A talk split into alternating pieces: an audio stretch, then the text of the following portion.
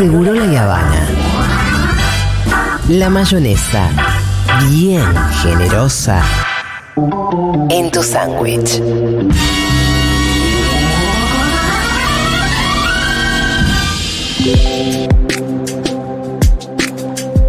Bien, les decíamos que en esta jornada de paro nacional en la Argentina contra el plan económico de Javier Gerardo Milei vamos a tener miradas, análisis, voces y estamos en comunicación con el psicoanalista y escritor eh, Jorge Alemán. ¿Cómo estás Jorge? Te saluda Juan Manuel Carr para Segurola y Habana.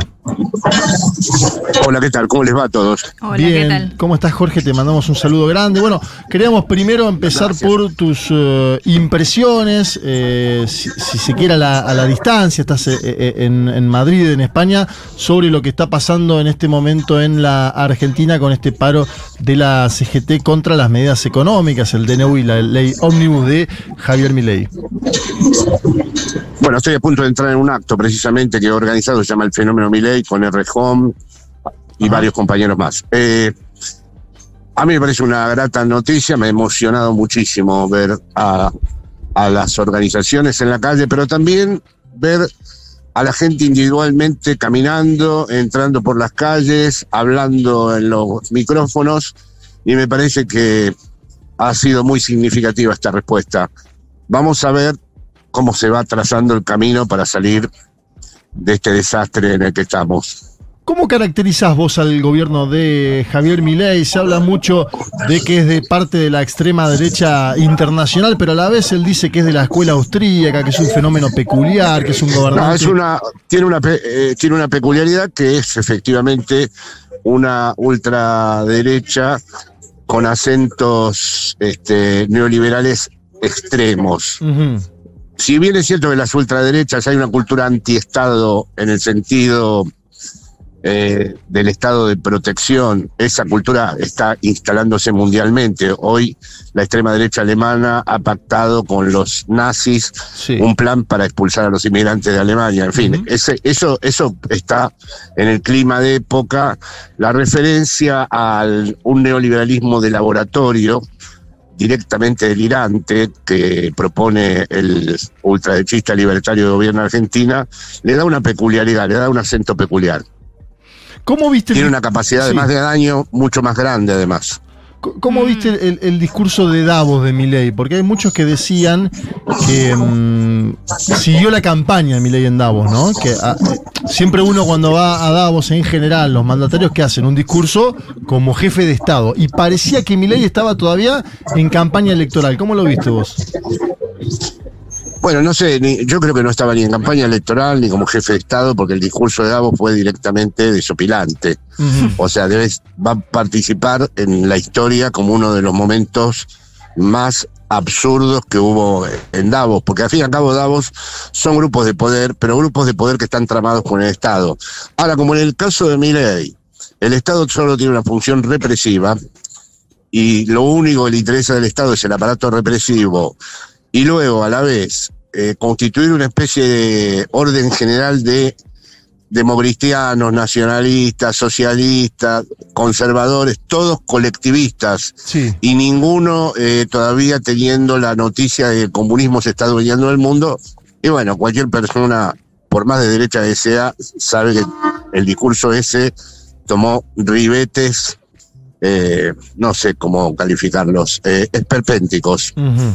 Además, digamos que eh, se abre un debate acerca de cómo las marcas subjetivas de un personaje determinan y marcan su gestión. Ajá. ¿Y eso que vos como psicoanalista qué podés aportar en ese tema? Bueno, ahí hay una novedad, ahí estamos en el laboratorio también. Nunca nadie, todo el mundo ha contaminado con su ideología la gestión que realiza, eso es eh, cotidiano. Pero esa ideología puede estar más o menos velada. Ahora, en el caso de Milley es directamente al desnudo y además es una ideología que está, vamos a decir, con muy pocos contactos con la realidad. Entonces, ahí estamos frente a una novedad que todavía recién ahora vamos a poder pensar con detenimiento, porque eh, el, el discurso que dio en Davos está fuera de todas las coordenadas históricas de las que se esperaba que hablara un presidente de la República. Claro. Y eso se enmarca en alguien que vos percibís que está por fuera de lo cotidiano, podríamos decir. Bueno, alguien que se considera con una misión, que tiene además una misión redentora, que además va a ser un genio, y por lo tanto cuando hay una misión redentora y hay que construir todo de nuevo y todo lo anterior no sirvió y todo lo que ocurre en el mundo está equivocado y él tiene una luz para ese mundo, bueno, indudablemente es alguien que va a querer destruir todo de raíz.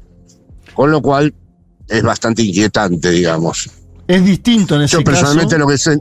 a- a- ¿Cómo? No, te decía que, que siguiendo esa línea interpretativa tuya, que es muy interesante, mi ley sería distinto en cierta forma a Donald Trump y a Jair Bolsonaro, ¿no? Son distintos en un aspecto, digamos, eh, ninguno de los ultraderechistas se puede deshacer de todo de cierto proteccionismo, no se pueden deshacer del todo de cierta idea de soberanía. Mm. Y internacionalmente, cuando Ah, bueno, lo, lo perdimos. Lo perdimos. a- a Jorge estaba eh, buenísima la charla, Ah. muy buena. Ahora vamos a intentar a ver si podemos. Jorge, ¿nos escuchás? Jorge, tuvimos un corte en la comunicación. ¿Nos escuchás, Jorge Alemán? una comunicación transatlántica. Sí.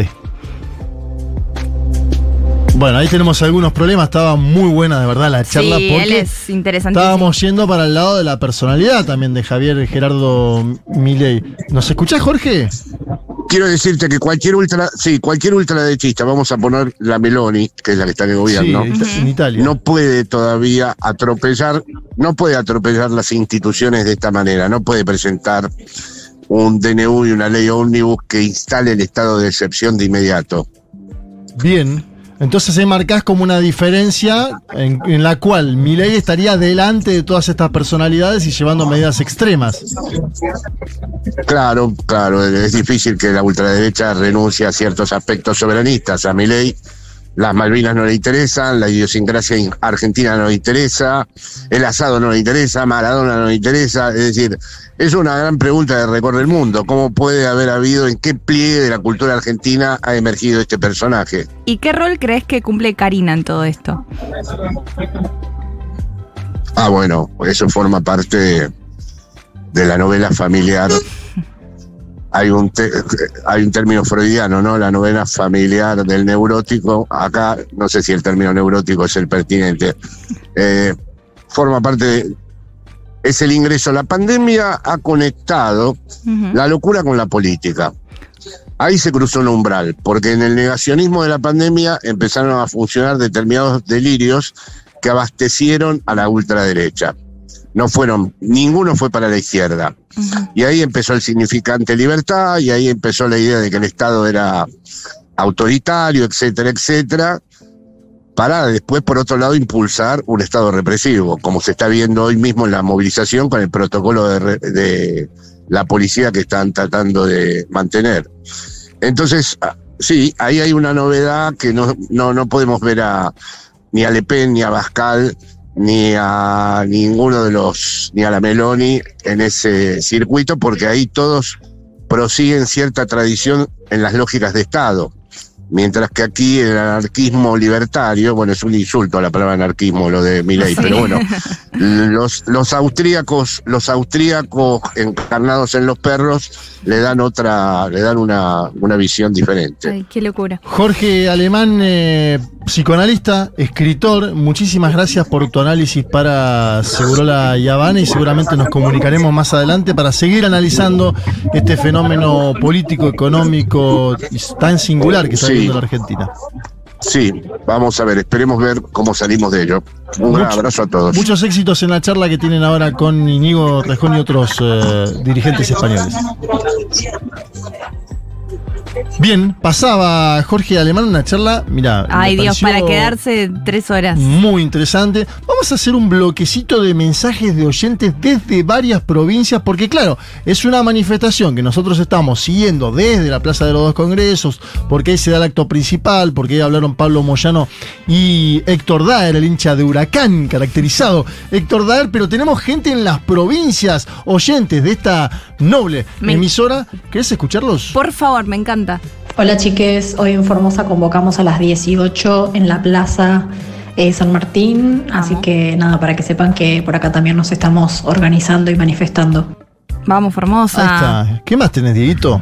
Hola Futus, de acá la Jan desde Concordia, Entre Ríos, recién llegando de la marcha que fue maravillosa como parte de la columna de artistas autoconvocados, eh, como docente también nos encontramos para, para marchar y fue maravilloso.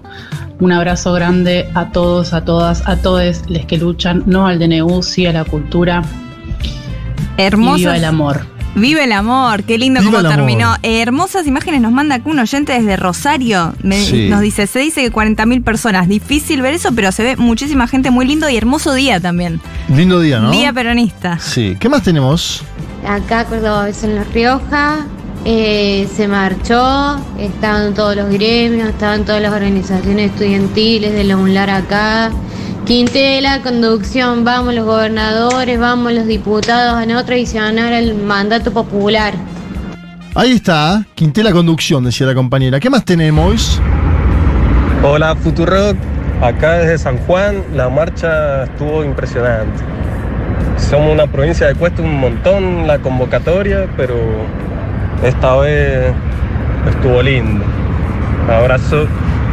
Acá Birch nos dice que está en Chajarí, Entre Ríos. Difícil movilizar acá, pero al menos sale varieté en defensa de la cultura y en oposición al DNU. Así que si están en Chajarí, Entre Ríos, hoy a las 20 horas en la estación, ahí se pueden encontrar con compañeros, ver arte. Esto es todo también resistencia, el arte a favor de la resistencia. Hermoso.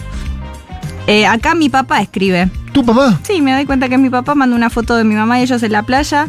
Eh, dice, acá estamos escuchándolos en Segurola. Si hay alguien que se va a movilizar en Miramar, que avisen. Mis papás Qué son muy de a marchas en la costa, hay que Qué decirlo. grande. Sí, Patricia y Germán los amo, les mando un beso.